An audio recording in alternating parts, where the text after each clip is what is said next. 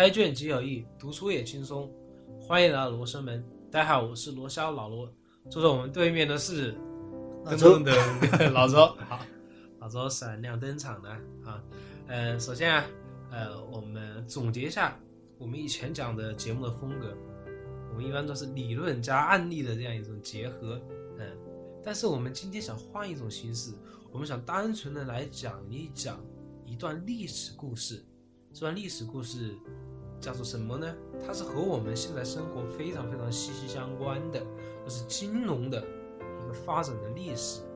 呃，然后我们开宗明义的推出我们今天的这本书，这本书的名字叫做《伟大的博弈》，是美国的一个叫做约翰·戈登教授写的。对这个书还有一个副标题，就是《华尔街金融帝国的崛起》。呃，讲得很清楚，就是讲华尔街怎样从一条街发展成美国的这种金融中心，以及最后发展成为全球的金融中心。我们从这本书里面也可以读得读得到，就是现代金融它怎样的呃一个发展的一个路径。对，那提到现代金融，我们不得不讲一下原始金融。嗯，原始金融的话，最早是产生于地中海沿岸的国家，因为我们知道啊，地中海沿岸的这些国家，尤其是以意大利为代表的国家，是最早的产生的资本主义萌芽的国家。在这样的一些地区啊，嗯、有很多商人在进行跨境贸易，或者是长距离的这样一种贸易。呃，在这样的贸易的过程当中，他每次贸易的时候都会携带很多很多大量的这样铸币，而我们知道铸币都很重嘛，都是金属做的，非常不方便。这个时候，这些商人就想有没有一种东西可以替代这些铸币呢？哎，那时候就出现了一种商店，在这个商店里面，这些商人可以将自己的货币换成一个凭证、一个证明，而在商品交易的过程当中，我们就不需要通过交换货币了，那就只用通过交换这个凭证和商品，哎，就可以进行这个交易了。哎，而这个呃商店的话，它就是我们现代银行的前身。对，刚才老罗讲的这个传就是原始的金融怎么样的发源，是从意大利啊对发源。那我们其实有想到现代金融，其实它的鼻祖应该讲是荷兰。嗯，荷兰，对吧？荷兰，它这个地方我们也知道，你它所在的尼德兰的这个地区是最早的资产阶级革命的爆发地，对就这个地方的商业也是非常发达的嗯啊。然后呢，我们又知道这个荷兰又是我们全球最早的一批殖民国家，对吧？那个时候在英国成为日不落帝国之前，它是占据全球的一个主导地位的，对吧？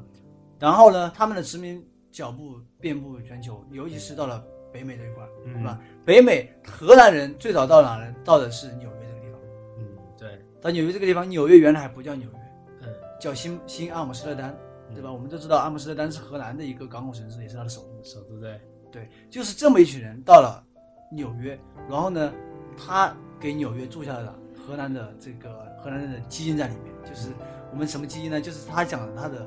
这个商业的基因、投机的基因，这种呃这个叫什么？这个冒险的基因。对，而我们讲到这个呃商业啊、冒险啊、投机，就不得不提，嗯，在荷兰发生的有史以来第一场投机活动，呃有记载的，有记载的，有记载的第一场投机活动。这投机活动叫做郁金香泡沫，嗯，是怎么样一个过程呢？当时啊，就是郁金香啊，我们知道它不是欧洲当地的这个花种，是从中国的西域，还有土耳其这些国家传到这个欧洲去的。那时候传到荷兰之后，很多人都觉得这个花非常的名贵，哎，然后很多人就想啊，这个从这些花里面能不能有些商机呢？哎，这时候就有一群人在想这个心思，就想，哎，我能不能把这个郁金香的价格把它炒到很高，哎，然后我就可以赚这样一个差价，对吧？哎，后来就越越来越多的人全参与到这样一个过程当中，就和我们近几年来什么炒炒房房啊、啊，炒盐啊、什么蒜泥粉啊、姜泥菌等等非常类似。在这样一个全民狂热的投机过程当中，这个郁金香的价格就越炒越高，越炒越高，最后就严重的偏离了它的实际价值。可是后来就有人在反思这个到底值不值这个价格，后来就是慢慢的这样一种反思在蔓延在全国，后来就有人开始抛售郁金香了。那这个一抛售就一发不可收拾，越来越多人参与到这个抛售的过程当中，嗯，最后这场泡沫就被破灭掉了，而很多人就在这个过程当中倾家荡产、无家可归，这就是。有史以来记载的第一场泡沫活动、投机活动。所以就是这么一群荷兰人来到了纽约，想想他来到一另外一个大陆，我想他的基因不会改变，确实没有改变。这群人到了这个地方之后，投机活动就开始，他们炒各种东西，嗯。投机各种东西，嗯。这也成为可以讲是华尔街的一个基因，是它的一个一个发端，种下的一个种子吧。对，我们讲啊，这个纽约最早是叫新阿姆斯特丹，对但后来的话，因为英国人，呃，他在海上这个呃争夺的过程当中是战胜了荷兰人，嗯、然后他们来到纽约的时候，当时的荷兰人就修了呃一面墙，而这个与这个墙相邻的一条街就叫 Wall Street，啊、翻译过来就叫墙街。然后这个抢劫后来被攻占了，被英国人攻占了。呃，这个时候我们叫抢劫，后来就改名为了华尔街。华尔街，呃，这个时候的话，这个新阿姆斯特丹也改名为了新约克郡，也就是我们现在讲的 New York，直译过来就是纽约。对，这就是纽约这个城市的名字的来源，以及我们刚才讲的华尔街这个名字是怎么得来的，嗯，对吧？可以讲，从这个时候，华尔街开始算是进进入到这个人类历史这个这个大的背景舞台当中啊嗯对，而真正他正式的踏入这个呃美国经济发展是乃至世界经济发展的这个大舞台的过程当中，还是随着美国作为一个国家建立之后才开始的。美国我们知道是一七七六年，呃，这个独立战争胜利后，对，然后才建立的，然后一直到了一七八七年，美国的第一次制宪会议，也就是费城会议开始之后，制定了美国的这个美利坚合众国宪法之后，美国才作为一个统一的国家开始呈现在这个世界舞台上面。在这个时候的话，一个国家既然成立之后的话，就相应的需要这样一些资本市场来支撑一个国家的经济的发展。那时候在嗯、美国就形成了很多很嗯、呃代表了几个城市，包括费城啊、纽约啊、波士顿啊等等等等这些城市。而在这些城市里面的话，嗯、都形成了自发形成这样一些金融的机构，比如像纽约，纽约的话，这些证券经理人的话，他们就签订了一个协议，叫做梧桐树协议，嗯，就是相当于规范了他们呃证券经理人的一些交易，还有包括给他们这样一个固定的一个场所，嗯，这这个固定的场所的话，就是我们现在讲的华尔街，也就是纽交所的一个前身。对，这个就是就相当于说，它从原来一个我非完全无序的状态，慢慢的走向有序，对吧？成立了这种，虽然我们讲的这个呃纽交所的前身，它本质上其实就是一群大牌经纪人为了维护自己的利益，形成一个垄断的组织，对吧？嗯包括规定的这个呃交易的佣金多少，包括这个你交易的一些规则之类的，就慢慢建立了这种有序的东西。我想正是从这个时候开始，华尔街它才慢慢形成了这种金融机构的影子，对吧？成为美国金融的一个，应该这么讲，先成为纽约金融的一个中心，嗯慢慢走向全国，成为美国的一个金融中心，最后走向全球的一个金融中心。嗯，好，我们稍事休息一下。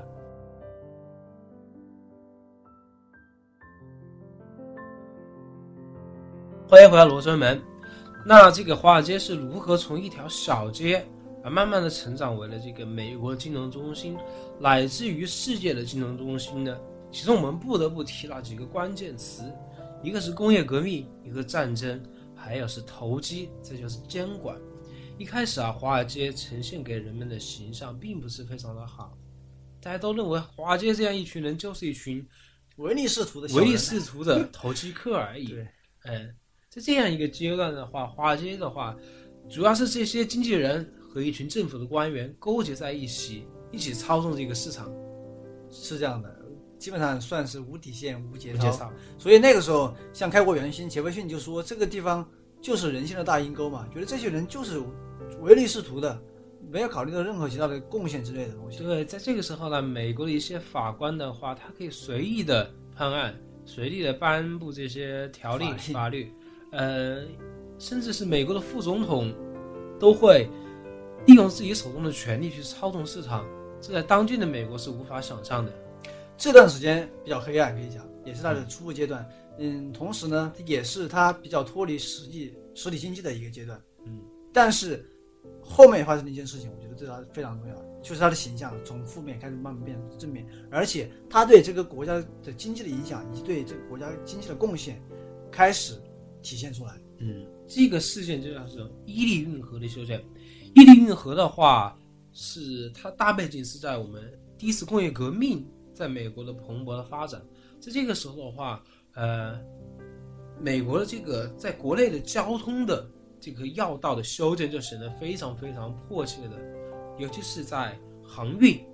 还有就是铁路方面，在航运里面的话，为了打通这个美国的五大湖和纽约的哈德逊河之间的通路，这个时候就提出要修建伊利运河。在这个时候的话，嗯、技术、人员，我们讲的劳力都是已经非常成熟了，而唯一缺乏的就是资金，没有钱去修建铁路，不，没有钱修建这个运河。对对，运河就是这个天才的设想出来之后，大家发现这工程量非常非常大，可能呃像中央集权的国家对这个事情来说，如果说你想修，只要这个国家没有衰败啊，那当然是可以修的。中央中央政府呃把这个税收一收，然后呃招很多劳工去修这个东西就可以了。其实很多伟大的工程都这么出来的嘛，我们知道像中国的长城啊、京杭大运河，啊，嗯，什么金字塔呀、等等这些大的工程都是这么出现的，对吧？对，而且其中还有一个，我觉得在中国，比如修建长城，实际上是除了财力之外，还有很多劳动力，而且很多劳动力是死于这个修建长城过程当中，实际上是非常带有血泪的历史，当然，美国是一个全新的国家，而且它是一个联邦制的国家，而且是注重人权的国家。可以讲，它刚刚成立的时候应该非常松散，还是非常松散的一个一个，就是几个州的一个联盟嘛，对吧？那个时候它的收税啊，各方面都是非常困难的。然后呢，它没有钱，那不可能通过我们刚才讲的这种这样一条途径去修。但是呢，其实也不是没有办法。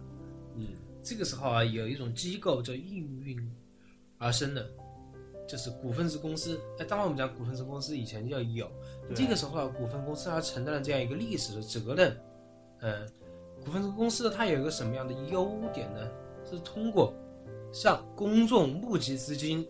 然后筹集这个修建运河的这个呃所需要的大量的资金，那再通过在以后的运营运河的过程当中，慢慢的再把这个成本给赚回来，同时公众也在这样的过程当中，也在慢慢的随着这个呃公司的发展而有所收益，就说整个国家都随着这个修建运河而得到了很大的发展。当然，我们不要忘记，这个向公众募集资金这样一一项工作是谁完成？是就是华尔街完成的。对，就是由这群经纪人向公众去兜售这些股份股票，对吧？嗯？所以说，呃，我们刚才讲的，在这个过程中，华尔街起到了一个背后的力量，对，背后的力量，也是它正是为这个美国经济的发展腾飞起到了一个正面的作用。对，而与之相应的话，铁路的发展，呃，也是在华华尔街在背后起到非常这个时候就很自然了嘛，因为前面有运河的铺垫在里面？对，嗯，呃，关于铁路铁路修建的话，这个马克思在《资本论》里面说了非常著名的一段话，是这样讲的，嗯，假如必须等待积累，再使某些单个资本增长到能够修建铁路的程度，那么恐怕今天世界上还没有铁路。但是通过集中股份公司，可以瞬间的把这件事情完成。什么意思？就说如果依靠这些单个的资本的集合的话，再来修建铁路的话，实际上是不可能等到这一天。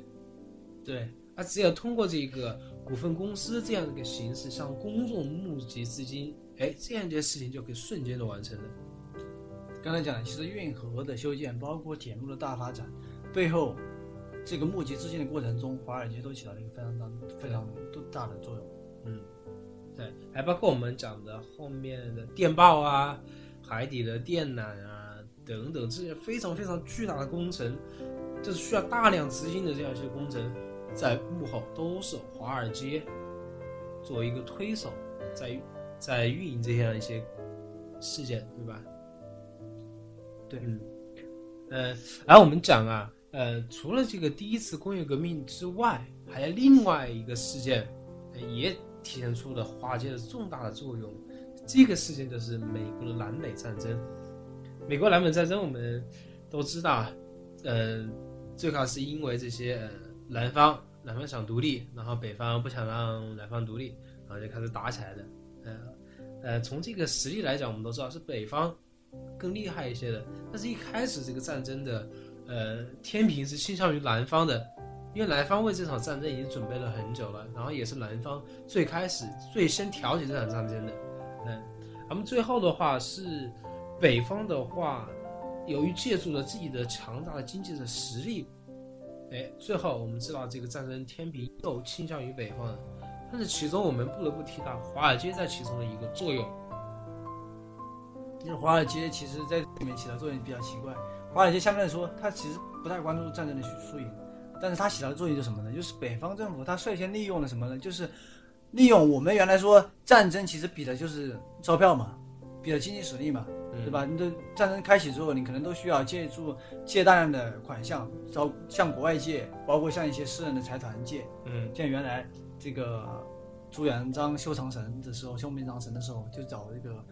当时中国首富沈万三借借钱嘛，对不吧？是借钱，是赞助的。沈万三是主动赞助的。就大概的意思是这个意思。但是到了这个时代，其实，嗯，除了这种传统手法之后，北方这个联联邦政府采取了一个比较新的方式，就是他向华，他委托华尔街这些经纪人来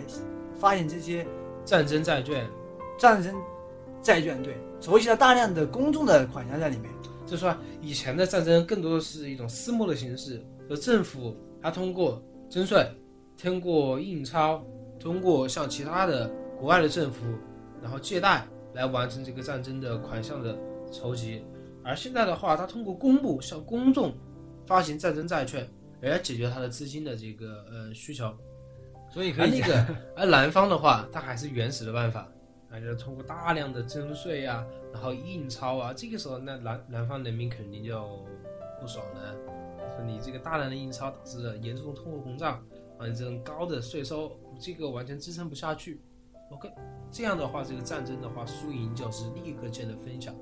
所以本质上战争的输赢还在于这个综合的经济实力，或者说你借钱的能力能力。对，华尔街就起到了一个借钱给这个北方政府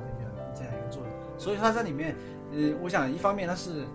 这个改变了战争的这个平衡，另一方面也让大家意识到，其实华尔街的力量远远不止于它的投机，对不对？对，远远不止于仅仅对我们经济发生影响，它现在已经到达左右这个政治的成败的一个地步了。所以在这个时候，华尔街已经是成为了美国的发展过程当中举足轻重的一股力量。好，我们稍事休息一下。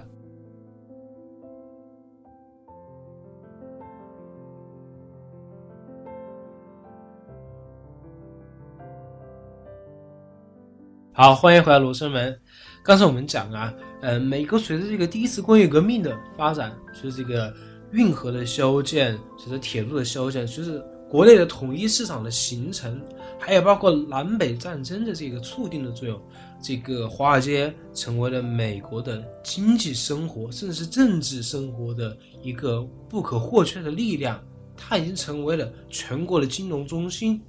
哎，而在这个时候的话，另外两场的这个事件，一个是第二次工业革命，还有是第一次世界大战，把纽约的华尔街从这个全国的金融中心推向了世界金融中心的这样一个地位。呃，我们都知道，其实，在二次工业革命的时候，它相当于第一次工业革命，它有非常显著的差异，就是它的规模会越来越大，嗯而且它的产业也不一样。你看，它涉及到的产业是这个，因为电的发明，对吧？电，电的发明，包括我们讲的钢铁的大量生产，石油的石油的的这种冶炼，这种都属于资本密集型的产业。对对首先，你需要投入大量的资金，这些产业才可能发展起来。对，那这个既然涉及到资金，就离不开金融，离不开这种资本的运作。那当然也就是会涉及到华尔街在里面。对，同时这些企业啊，往往还有一个特点就是规模非常巨大，还有之间的并购非常非常的频繁。我们知道那个时候比较有名的一些企业，像洛克菲勒的对，标准石油公司、卡内基的钢铁钢铁公司、美国钢铁公司，都是这个资本啊、人员规模非常非常巨大的。那这之后的话，就是需要华尔街在背后做这个大量的这个支撑。做大量的运作嘛，就是对它，你怎么讲？就是它跟实体经济的这种联系的话，就是已经开始彼此不分了，不像原来一样，嗯，或者是或者说纯粹投机，或者说根本就跟你这种实体经济跟你根本就不沾边。现在的话，它更多是渗透到实体经济里面的，它能够甚至说可以操控实体经济，对吧？操控一个公司，操控一个产业，对，而这个时候的话，另外一个事情就是第一次世界大战也是大大的促进了华尔街的发展。怎么讲呢？在一战之前的话，我们知道美国实际上经济的实力已经超过了英国，在那个时候的话，还没有真正的确立他的第一的宝座，啊，只有在一战之后才确定美国第一的宝座。也可以说啊，一战的话是不能叫做世界大战，更多的是欧洲人自己的战争。而美国的话是捡到了意外的观火，是吧？隔岸观火，捡到了意外的便宜。原来包括英国啊、法国啊、德国啊、俄国啊，他们在打的时候啊，这个都需要这个资金、需要武器、需要资源、物资。而这个东西从哪里来呢？哎，最好的地方就是美国，因为它有它是中立国嘛，同时它又有这么多的资源，哎也有钱，是吧？所以这些国家都去找美国，找美国借钱，哎，然后借了钱之后，然后要去买美国的这个物资，买美国的商品，哎，所以美国在这个一战的话是大发了横财，同时华尔街在这个过程当中也是起到了巨大的作用。在一战之后，华尔街就成为了和伦敦平起平坐的世界金融中心。对，这里面可以跟大家分享一个小例子来证明华尔街的，或者说美国工业那时候在的重要地位。因为那个时候呢，呃，在美国有家呃第二大的钢铁公司，它是专门提供这种，比如说制造飞机的，或者说提供那种军舰的甲板的这样一些钢钢铁公司。然后这个时候呢，德国人为了去在取得这场战争的胜利，他就想跑到华尔街去，想想收购，开下当时是一亿美元来收购这家公司。十亿吧，我记得是，好像是十亿美元。我具体数额不不记得了，嗯反正是在当时看来是非常大的一笔金额，想收购这笔公司，取得这个控制权。因为当时这个像呃这个协约国的这个武器的话，很多都是由这家公司来制造提供的。从这个事件也可以看出，当时的美国或者说华尔街，呃以及它的这这些制造业的公司的话，在这个世界经济世中世界经济中，或者说